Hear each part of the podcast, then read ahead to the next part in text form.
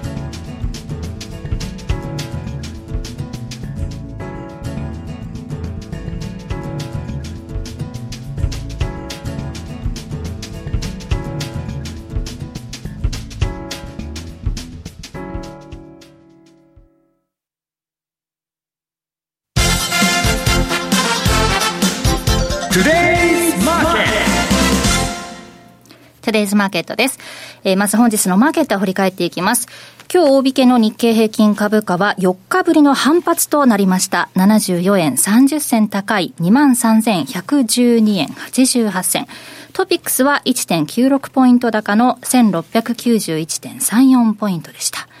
そして為替ですが、現在ドル円は108円の6162、ユーロドルが1.106771あたり、そしてユーロ円が120円の2026あたりでの推移となっています。まずは津田さんですが、今週、昨年動かなかったと話がありましたけれども、まあ、来週は感謝祭ウィークということですから、えー、ますますですか、どんなんでしょうそうですね、例年は換算、今日買わないと、そうですよ。あの20日、いい夫婦の日ですから、ああ、いい夫婦の日、まあ、あの28日が、28 が感謝祭当日で、29がブラックフライデー、で、ね、翌12月の2日がサイバーマンデーということで、一番アメリカの消費が湧く、うん、消費成功が上がるのがこの時期と。4分の1出るっつうんですかね。まあ、ここで集中して、えクリスマスまでというのがありますけど、まあ、換算になるのか、もしくは、えー、逆にですね、ボラティリティジャンプになる可能性もあるのか。で、特に、えー、サイバーマンデーで、えー、ちょっと時差のある日本市場。2日の月曜日っていうのもやっぱり要注意ということで、まあ、越したことはないということですから、うん、まあ、そのあたり見たいんですけど、まあ、先ほど西山さんから紹介いただいた感謝祭トレード、はい、ちょっとこれ、えー、資料を見ていただくとですね、これが、えー、主要銘柄、ドル円、5ドル円、ニュージーランドドル円、日経平均、ニューヨークダウ。過去10年の感謝祭の日に勝って、まあ、ニューヨークダウは休みですから、これはブラックフライデーということをしてますけど、うん、で年末に、えー、売り決済した場合の勝率というのが、えー、勝敗というのがあって、まあ、日経平均がやっぱり東美の新とかサンタクロースラリーということで非常に強いと。まあ、大納会ってことでちょっとまあ短くなるというのもありますけど、9勝1敗。で、ニュージーランドドル円が、えー、通貨というと8勝2敗ということで非常に成績が高いということになっています。で、このあたりは、えーまあ、クリスマスとか、えー、年末とかいうところでまだ起点、えー、終点ですか、うん、えー、いうことで変わることもあるんですけど、やはりこの成績は、えーまあ、アノマリーということで見てもいいと思います。はい、で、その前にあの、えー、ハロウィン効果。10月末買いということで、まあ、途中経過というほどまだ全然経ってないんですけど、1か月弱ということですけど、日経平均は、えー、ほぼほぼ、まあえー、0.48%ぐらい、111円ぐらい、昨日の終値ベースで。で、ニューヨークダウが、えー、ハロウィンから大体2.6%高ぐらい、うん、えー、一時期900ドルとか1000ドル近くまでいったんですが、ちょっと下げて720ド ,20 ドル高、はい、で、ナスダックが2.82%のプラス。で、通貨に関してはですね、下げてはいないんですけど、ニュージーランドドル円ということで注目したと思うんですけど、うん、まあ、若干プラス、えー、ということで、えー、来てます。まあ、20銭とか25銭とか30銭とか、そんな程度なんですけど、ただ、ニュージーランドドルっていうのはシーズナルチャート、今日もしたんですけど、これ、西山さんもからも教えていただいた、はい、えー、エクイティクロックのやつですけど、はい、やっぱり12月、非常に強いということで、まあ、この傾向を見ても、あくまで傾向で必ずこうなるってわけじゃないんですけど、やっぱり感謝祭、12月後半から12月にかけてっていうのは、棒上げっていうことが結構多いということがあるんで、ジャブジャブですからね、そうですね。アメリカの方がね。まあ、オセアニア通貨でも、オージーと比べたら、オージーは、えー、雇用統計もあまり良くなかった、で、えー、追加利下げ観測もあるってことで、ちょっとこう開きが出てきたんですけど、うん、給に関してはですね、まだ追加利下げの可能性っていうのは、えー、含みがあるんですけど、うん、それでも、えー、多少ですね、ちょっと戻してきたなと、まあ、米中の問題っていうのがあるので、いろいろ、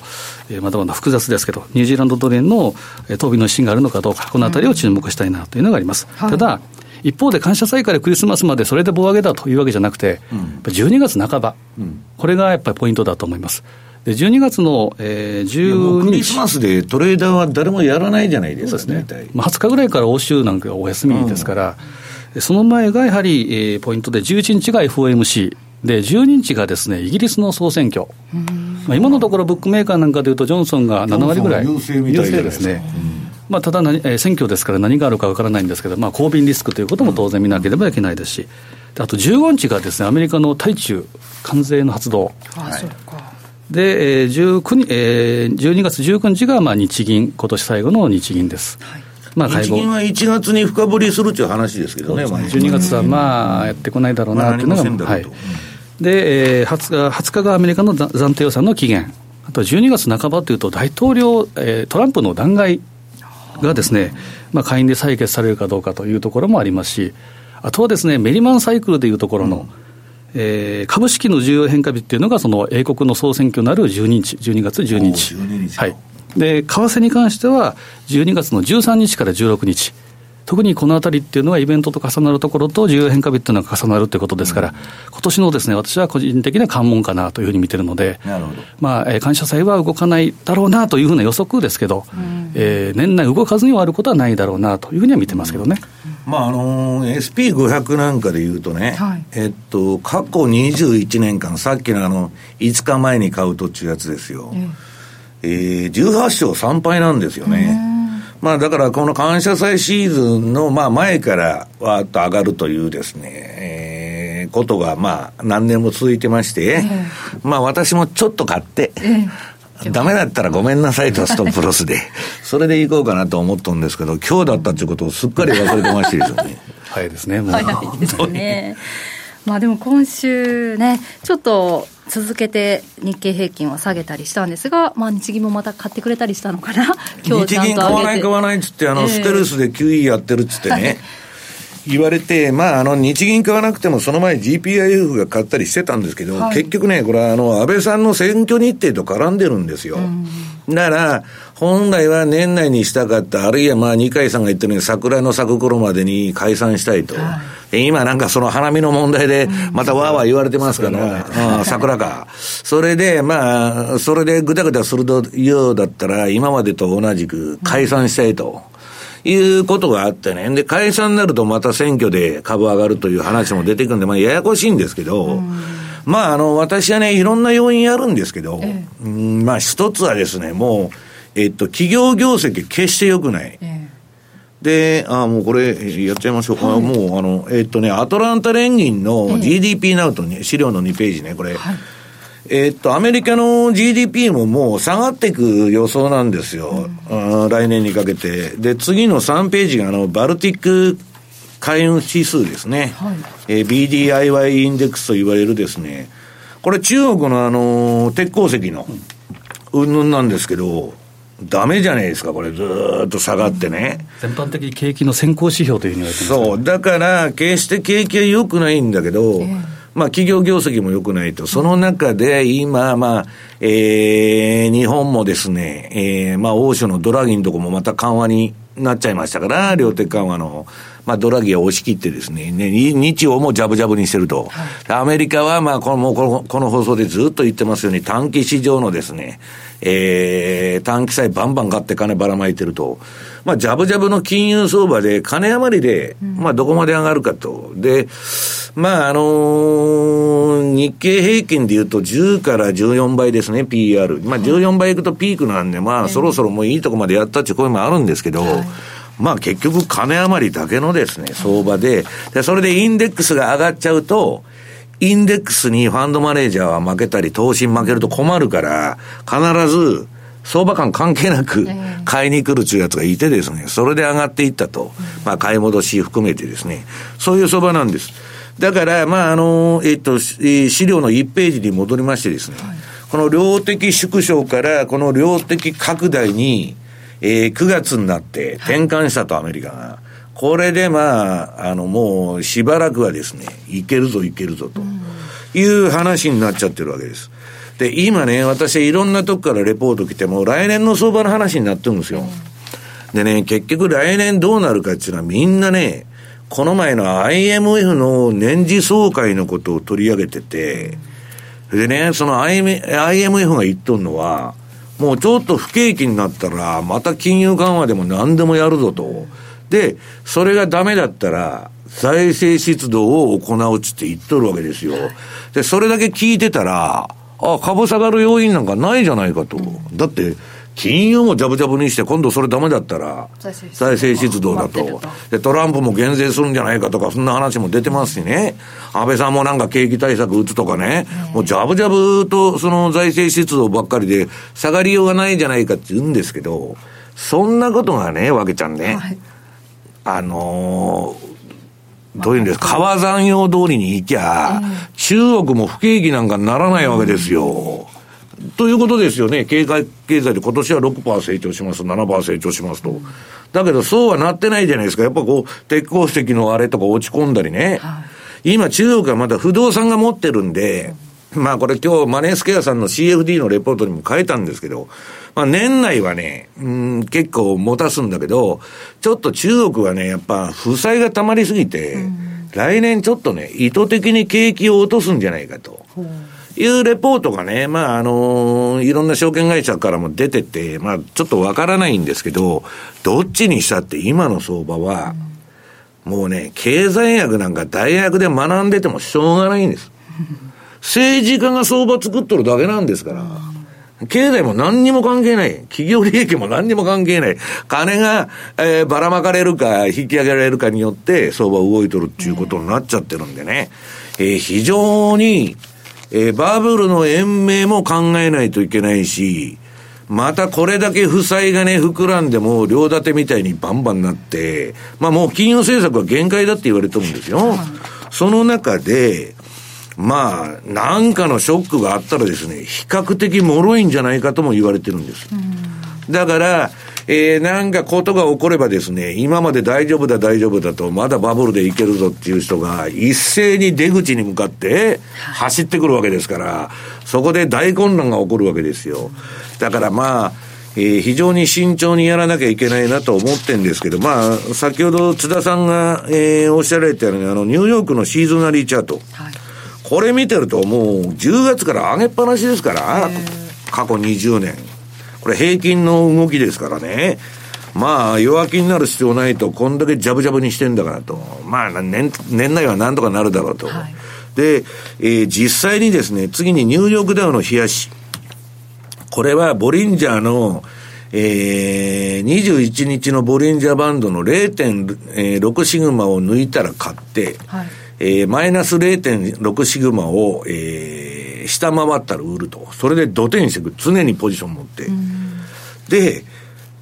今年はね、なんか悪い相場だっつって、まあ動かないっつってんですけど、そこそこみんな順張りの成績が良くなってきた。特にこの金ばらまいた9月から。で、日経平均も、まああの、ちょっと12月の初めに落ちとるんですけどね。次のシーズナリーチャート。これも上げっぱなしなんですよ。で、日経平均見てもらうと、これもういつでも同じ値段だった9月まで、横ばいだったんですけど、ここでわーっと今伸びましてですね。で、このパフォーマンスを見ると、まあ最初年初は、あの、ゼロ以下に落ち込んどったんですけど、まあ値幅で3000円以上抜けたというようなですね、なんか結果的にはすごくいい相場になっちゃったみたいな、えー、ことになってるわけですね。で、驚くべきことにですね、あの暴動が続いてる香港、もう3ヶ月以上やってるんですか、あれ。あれだけ暴動が起きて、でも金持ちはね、みんな香港から逃げちゃってるんですわけじゃん。危ない。どうせ、あとな、えっと、2000何十年かは中国に吸収されるっていう話ですから、はい、もう金持ちは逃げちゃう。だけど逃げられない貧困層とか、若い学生は真剣に運動しとるわけですよ。うん、そらね、いろんな CIA やらなんやらいろんなその活動員が入っとるとか言われながらも、はい、やっぱ若い人は自分の歩行されないということになれば、真剣に将来考えて、まあそういう運動するんで、それはいいんですけどね、普通あれだけの暴動が起こっとって、で、観光客も来ないし、もっと株下げても良さそうなもんなんだけど、年初来でね、まだあの、6%から7%高いんですよ。うんこれこそ金余り相場と言わないで何というのかと。いうことでですね。んで、聞いたらね、一時期あの、香港ってまあ狭いんでもバブルでね、マンション買ったらもう全部奥ですよ。で、かなりオーバーバリューで業者のキャッチボールとかファンドのキャッチボールで高くなってたんですけど、も、の、によっては今半値になってるんですって。この暴動で。で不動産半値になったら株もっと落ちて良さそうなもんじゃないですか。落ちてないんですね。まあ、株は企業業績っていうのはありますんであれなんですけど、だけど、まあなんか私はですね、不景気の株高っていうのは、業績が良くて株上がってんなら皆さん安心して買ってられるんだけど、金余りだけで上がってると、あるいは政治家の意図したシナリオで、まあ無理やり上げてると。いうのはね、ちょっとまあ不自然な、やや不気味な感じがすんなというふうに思ってます。景気の株高。うん、いや、いや、あのー、津田さんだけですよ、景気がいいのは。そんなことない。はもう寒いですけど、懐も寒いですからね。バランス悪いですね、本当 両方寒いんかいと。はい。以上、トゥデイズマーケットでした。はい、お聞きの放送は、ラジオ日経です。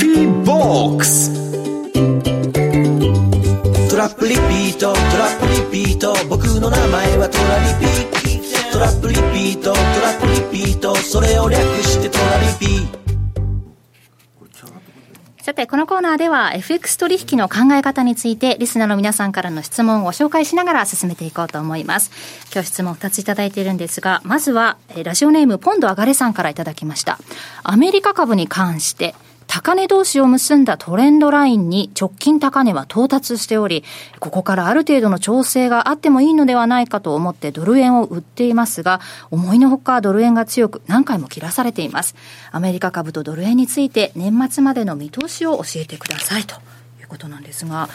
津田さん、どうでしょうか、これは。まあ、基本ドル円っていうのはトレンドはレス、トレンドレスというふうに見ていいと思うんですね。でニューヨークダウトの相関性っていうのはちょっと低くなってきてるので、あまりあの、株とドル円っていうのは、そのリンクしてないというふうに見るべきだと思いますけど、裏を返せばです。米国債金利とは一応連動してる、ね、熱狂的に株が上がってるのに関して、冷静なのがドル円というふうに見てもいいと思いますけど。まあ、先ほど西山さんおっしゃった、その実感なきその好景気といいますか、うん、そういうのが見ると、やっぱりその辺の差っていうのをですね、例えば先ほどのあの資料じゃないですけど、バルチック海運指数っていうのは、同価格と同じように、景気先行指標というふうに言われてますけど、はい、それが落ち込んでるっていうことと、あとはアメリカなんかでいうと、一番景気にですね、まあ、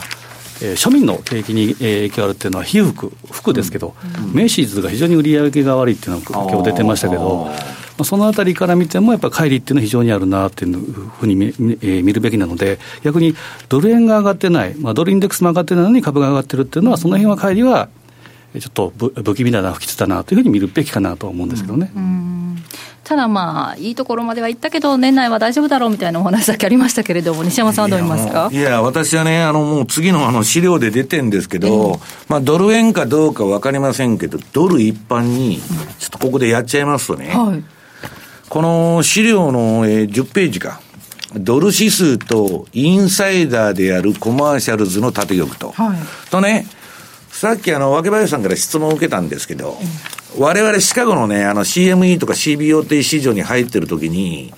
えっ、ー、と、申告しなきゃいけないんです。うん、で、コマーシャルとノンコマーシャルっていうのがあって、ええ、コマーシャルっていうのは、えっ、ー、と、普通のあの、ヘッジのアカウントって言われて業者。例えば金なら金山、金鉱山会社とか、その金の先物会社とか、そういうのが取引すると。はい、で、ノンコマーシャルズっていうのは投機筋で、うん、まあ、はっきり言って博打屋さんと、うん、要するにトレードする我々みたいな全部ノンコマーシャルなんです。はい、で、ノンコマーシャルとコマーシャルの、えー、口座って何が違うかっていうと、えー、コマーシャルズは両立てができる。うん、両立てって売りと買いと両方立てとけるだけなんですよ。はい、で、えー、コマーシャル、ノンコマーシャルっていうのは、両立てできない。あの、決済されちゃう売りと買いと合わされて。それだけのあれで、うん、で、これいい加減なあれでね、私は当然投機筋だからノンコマーシャルじゃないですか。コマーシャルズってやってたこともあるんです。できたんですか？いや、申告するだけだから。だからちょっとね、そこら辺の、まあ、あの、あれはあるんですけど、あの、このコマーシャルズっていうのはインサイダー当事者だと、例えば金鉱山を掘っとる会社がね、はい、その金のポジション見ながら売買するわけですよ。で、まあ大概ヘッジに使うんですね。あの、もう価格ここまでいったからもう固定しちゃうと。予約しちゃうみたいなね。あるいはトウモロコシでも大豆でも何でもそうじゃないですか。で、まあ、米国債から何から、まあそういう現物持ってる人がヘッジに使うアカウントなんですよ。うんで、これはね、昔あの、今はもう絶版になっちゃってるんですけど、はい、ラリー・ウィリアムズが、えー、インサイダーで儲ける方法中本を出しましてですね、うん、なんかうさんくさいじゃないですか。内部シャ情報を握って。えー、いや、それ、そんなこと全然なくて、この CME とか発表してる COT レポート中、業者のポジションが、あまあ一週間ほど遅れるんですけど、はい、えー、発表されるんです。うん、その業者のポジションを見ながらやると、儲かるって彼は、まあ、儲かる可能性が高いと。言って、で、普通はみんなマネースクエアでもそうですどこの証券会社でも、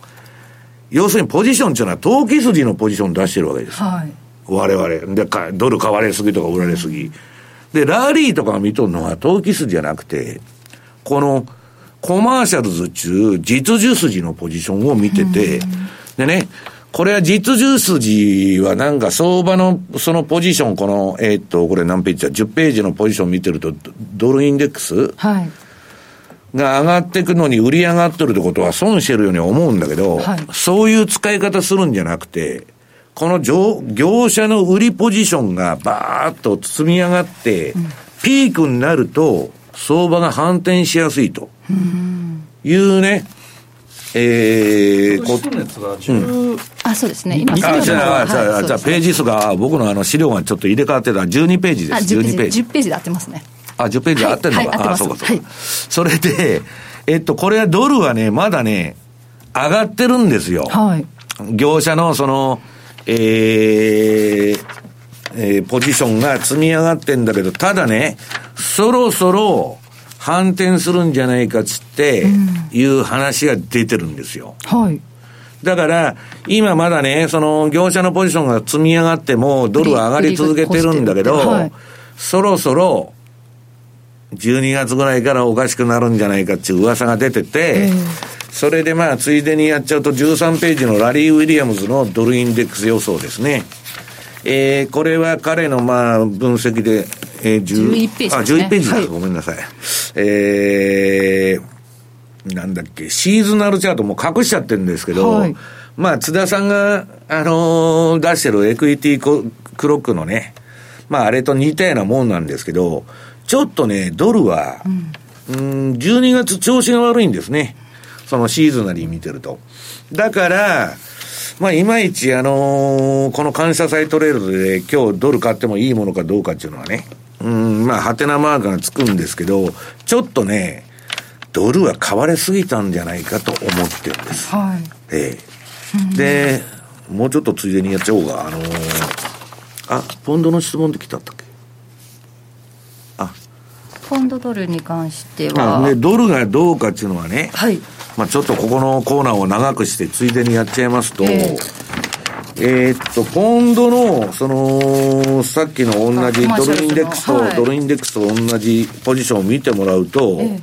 これポンドってもっと売られて叱るべきじゃないですか。またボン、ジョンソンが優勢だって言ってるんだから、じゃあブレグジットじゃねえかと。はいね、どうせ EU から出てくんだろうという話になって、もっと売られてもおかしくないんですけど、このところ A ポンドがすごく戻してると。はい、ドルに対して。ということはドルが売られてるってことでしょ、うん、で、これも業者のポジション見てると、要するにドーンとポジションが、あの、売り上がりでピーク達した後に、まあ今、下がって上がって下がったりしとるんですけど、はい、ドルはね、もうピークつけたんじゃないかっていう話が出てるんですよ。うん、このポジションだけを見てる人からいいや。だから、えー、そもそもですね、トランプっていうのは、そのドル高になんなってほしくないわけですから、まあちょっとですね、あんまり、まあみんなの今なんだ120円だとかなんだとか、ドル円言い出してるんですけど、はい、私はちょっと違うんじゃないかなと思ってるんですよね。はい。はい、今度上がるさんぜひ参考になさってください。はい、そしてもう一ついただいているんですが、ラジオネーム直人さんからは、ここ数年日銀が ETF を大量に購入し、日本株の下支えをしています。買った ETF はいつか売却する必要があると思いますが、出口戦略はどのように行われるんでしょうか？自社株買いさせるのでしょうか？という質問なんですが、西山さん。最近、あの、麻薬中毒とかいうあのニュースが流行ってますけど、はい、覚醒剤事件ですね。そうです、それと一緒ですよ。出口はないないんですね。うん。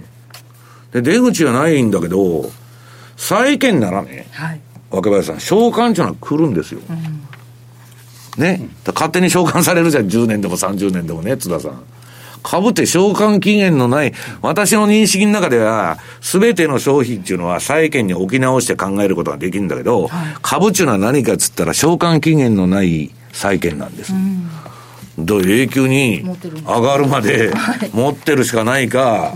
あるいはですよ、えー、なんだっけ、1万8000円ぐらい割ってくると、日銀が債務超過になっちゃって、はい、準備金積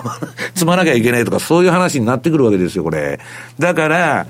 ええー、まあ、あんまり、例えばですよ、例えばの話、リーマンショックみたいな下げがあったという場合、当然大損になりますよね。うん、その場合は、日銀が持ってるとまずいんで、はい、まあ別のなんか箱を用意して、そこに移して、あとはもう永久にほっとくと。リグエルまで。いうね。市場で売ろうと思っても無理ですよ、これ。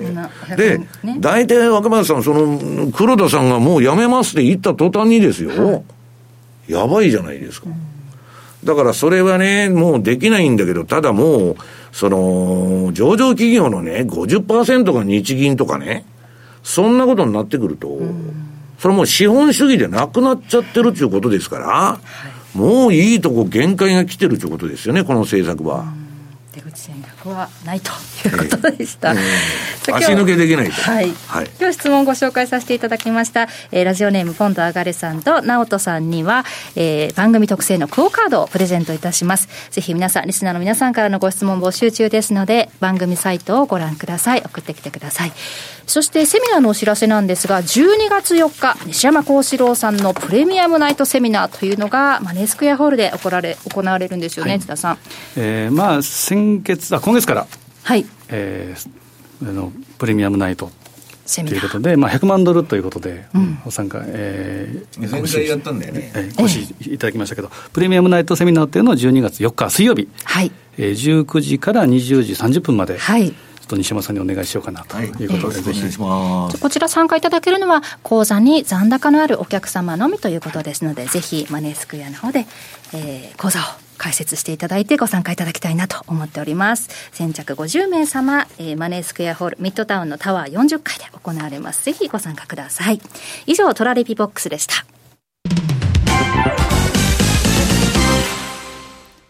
資産運用をお考えならマネースクエアで FX 株価指数 CFD で中長期的な運用を行うミドルリスクミドルリターンの新しい投資スタイルをご提案しています。特許取得のオリジナル注文、時間を資産に変えるテクノロジートラリピは、あなたの相場感をしっかり活かしながら、手間暇のかからない快適な運用をサポート。もちろん、最新マーケット情報や運用に役立つレポートのご提供、相場をわかりやすく読み解くセミナーの開催など、あなたの運用を成功に導くためのサポートコンテンツも豊富にご用意しています。今なら FX 新規講座開設キャンペーンを開催中。まだマネースクエアの講座をお持ちでないという方は、ぜひこの機会に講座開設をご検討ください。マネースクエアでは、これからも、ザ・マネー、西山幸四郎のマーケットスクエアを通して、投資家の皆様のお役に立つ情報をお届けしてまいります。毎日が財産になる。株式会社マネースクエア。金融商品取引業関東財務局長金賞番号第2797号。当社の取扱い商品は投資元本以上の損失が生じる恐れがあります。契約締結前交付書面をよくご理解された上でお取引ください。お聞きの放送は、ラジオ日経です。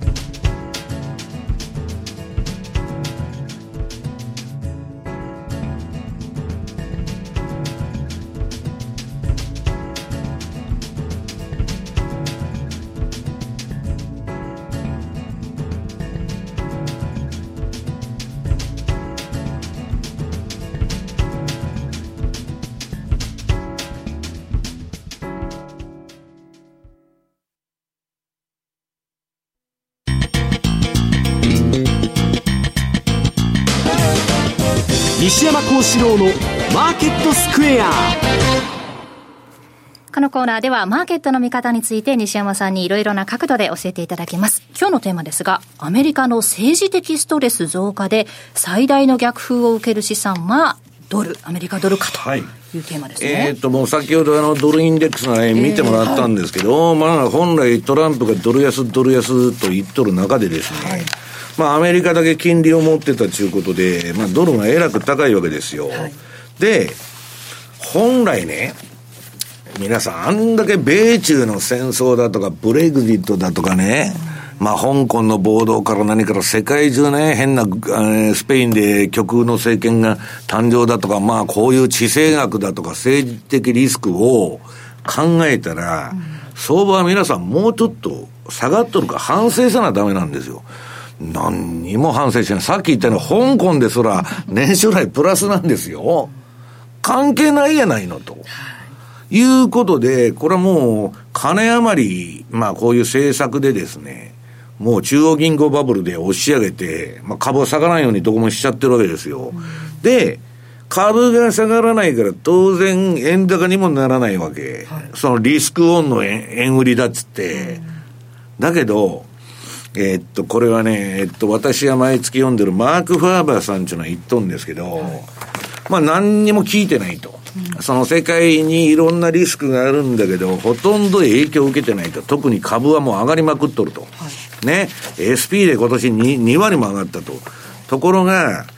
えー、来年にかけてはですね、このまあトランプの大統領選挙も絡んで、まあ民主党候補が誰になるかもわからないし、まあいろんな不確定要素があるわけですけど、まあイギリスもどうなるかわかんないよね。あれ出てったらね、次から次へ、まあすぐにじゃないですよ。いろんな国が出てくるんじゃないかと、イタリア出てったり、スペイン出てったり、いう、EU 解体のリスクさえあるわけですよ。イギリスがその EU から出ていくっていうのは。はい、で、まあ、いろんなことを考えるとね、まあ、あの、非常にリスクが高いあれなんですけど、相場には全く織り込まれてないわけです。それでも、まあ、IMF のね、その、連中の言うことを聞いてると、まあ、危機があったら、金融緩和、あるいは株が暴落したらすぐ財政出動を打つと。ね、津田さん。もう、あの、何でもやれっちゅう話になっとるわけですよ。したら大丈夫じゃないかと思いがちなんですけど、実はマーク・ファーバーは、ドルが一番弱いんじゃないかと。この政治的リスクね、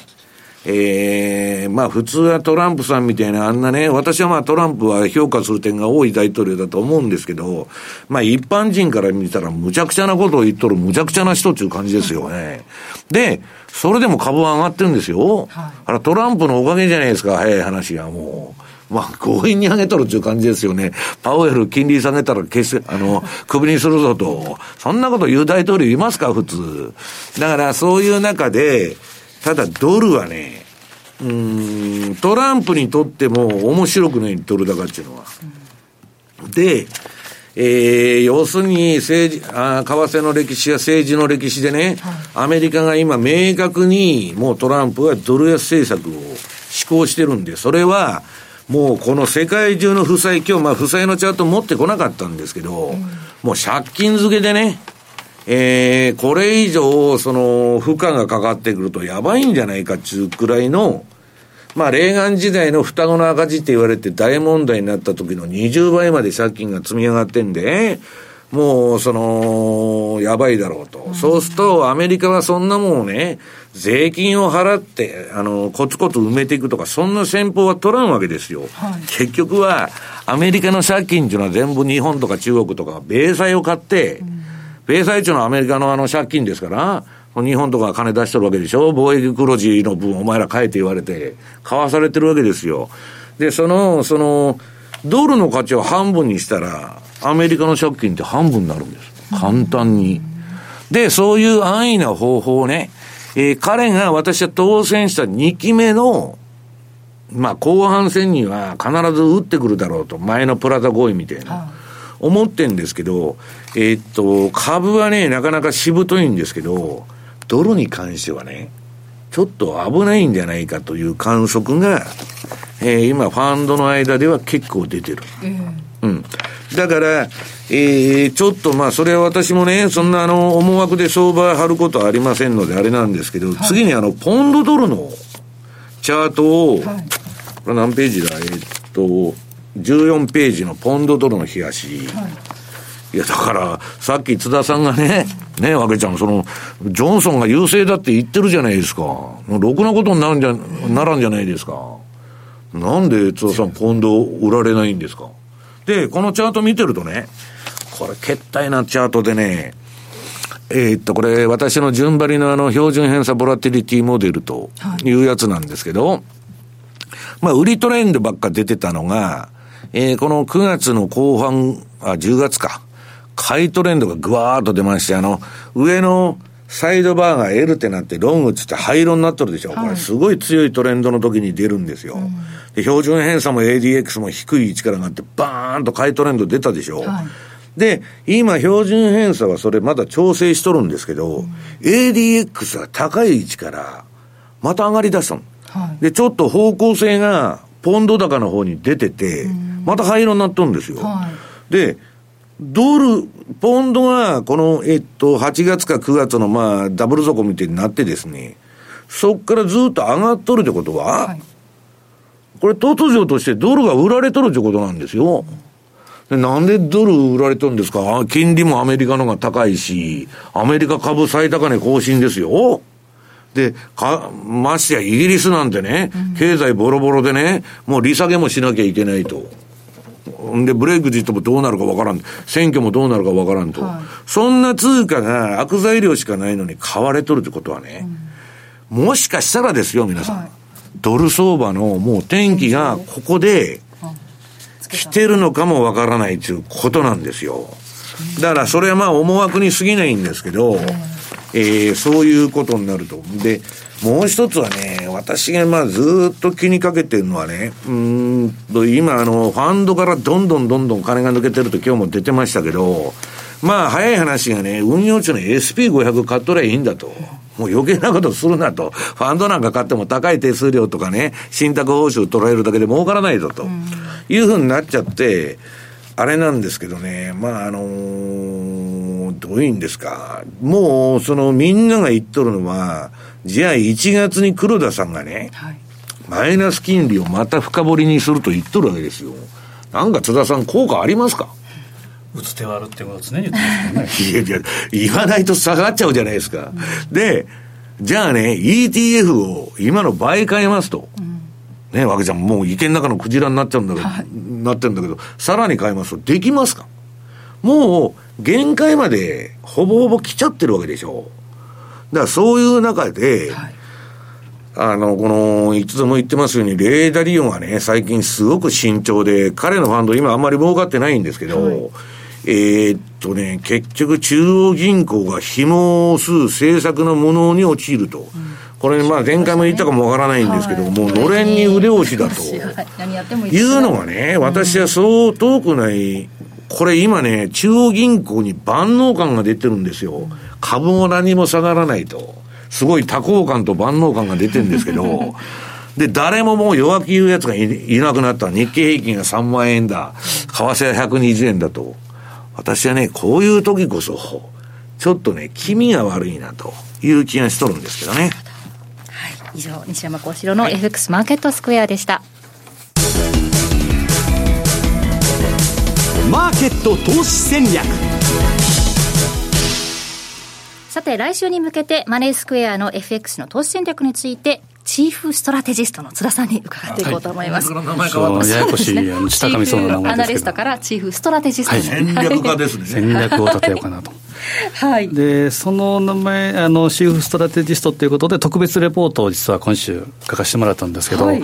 で、一つ紹介したいのは。チーズストラトなんか、えらく見えてきましたね。5号がさしてきたけど。別にあの、最終兵器とかさ、チーフストラトジストとかさ。すごい番組。すごい名前がついた。あの、日本経済を支える。あ、そうそうそうもうすごいのは持ってませんか、本当に。ま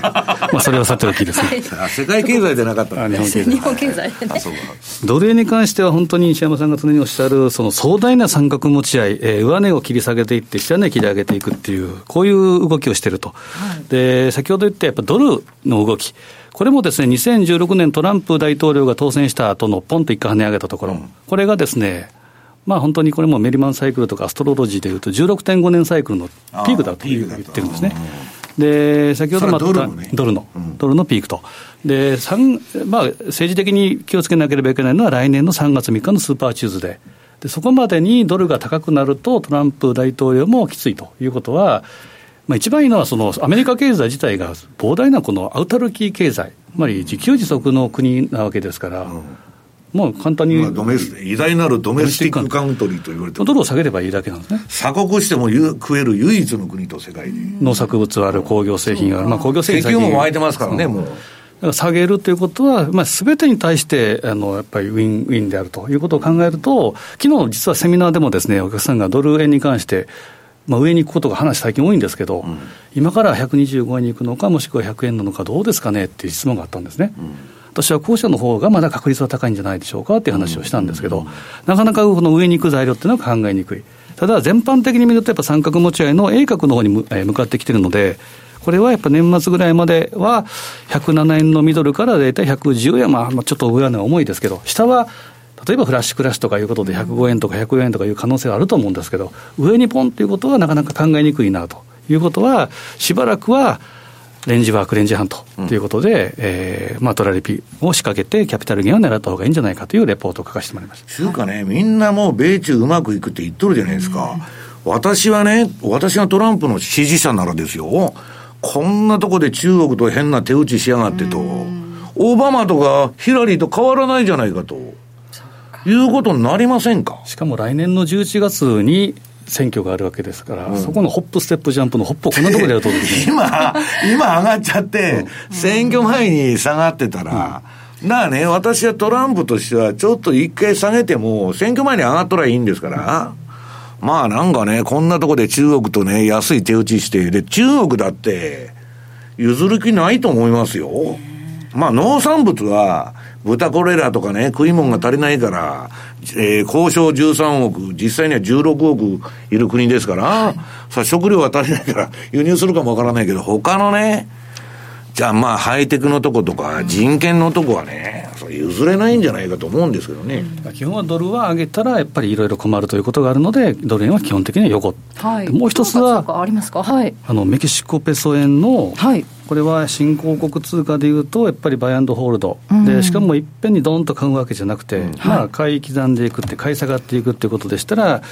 まあ、当社のトラリピを使いながらですね、えー、持っておく、これはもう基本的にはホールドということでいいと思うんですね。はい、で年末にかけてやっぱり強いっていうのはですね、これは、えー、円のシーズナルチャートを見ても分かる通り、感謝祭一回戻って、で、だらだら下げてくる。黒線は基本的には強いというふうに見るべきだと思うので、そうすると、まあ、持っておいて、過去最安値っていうのが、ちょうどトランプ大統領が当選した、えー、2016年11月、4円の969当社のチャートで、まあ、このあたりまで考えると、やっぱりポジション、キャッシュポジションの持ち方次第ではですね、じっくり持てるというメリットもあるので、その辺はですね、当社のマイページに特別レポートということで書かせてもらっているので、もしよろしければご覧いただければなというふうに思います。ね。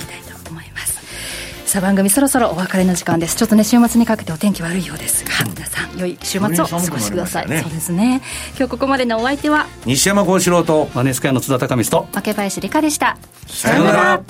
この番組はマネースクエアの提供でお送りしました。